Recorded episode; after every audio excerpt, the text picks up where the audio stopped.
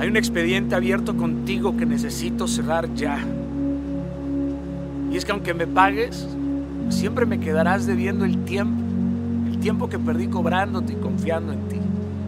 Pero por fin se te vieron las, las costuras, los hilos. Es que pensé que eras interesante, pero resultaste interesado, pura escenografía. Te hiciste pasar magistralmente por un ser amoroso, pero terminaste siendo el más grande moroso.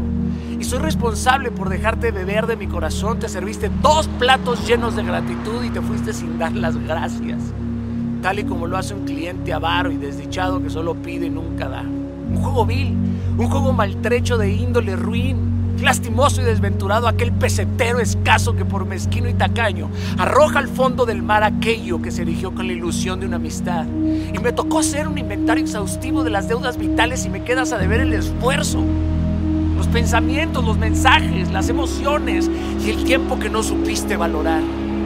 Valor no es sinónimo de precio, cabrón. El que le ve el precio al valor es un desventurado, desdichado, porque convierte en una transacción lo que no se guarda en el banco, sino en el corazón. Primero paga y si quieres después, oféndete. Ya nos quedó claro que a la gente se le conoce más por cómo se va que por cómo llega. Por eso siempre me he interesado en los orígenes de la mezquindad, pero resulta que contigo no hay, no hay origen, solo hay un final. Te di no porque me sobraba, sino porque a ti te faltaba. Y a pesar de que te he perdonado como lo pide el Padre nuestro, me es necesario expresarme como catarsis. Necesito decirte lo menguado y apocado que fuiste, lo encogido que resultaste, me robaste. Y ojalá estas firmes palabras te abran los ojos. Todavía me acuerdo cuando te pedí la hora y hasta te quedaste con unos minutos. Eres recluso de tu miseria, eres un fantoche marqués en quiebra. Deberías de montar una academia para mentirosos, hasta podrías educar políticos. Me haces recordar a Hoffman o a Balzac en el arte de pagar tus deudas sin gastar un céntimo. Amigo en quiebra, vende tu vergüenza, incluso tu nombre si te es necesario.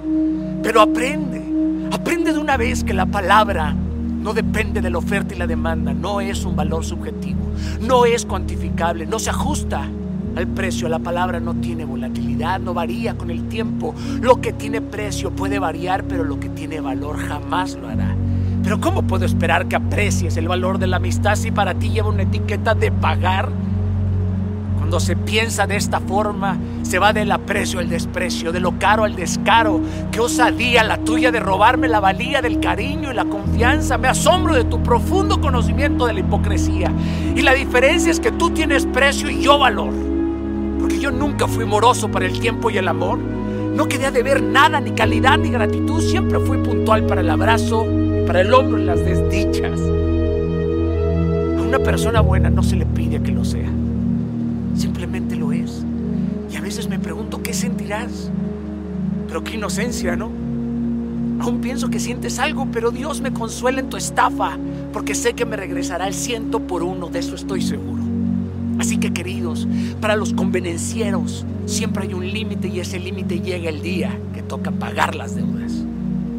La deuda es un concepto espiritual antes de ser un concepto económico. En alemán, hebreo, en arameo, deuda significa culpa y pecado.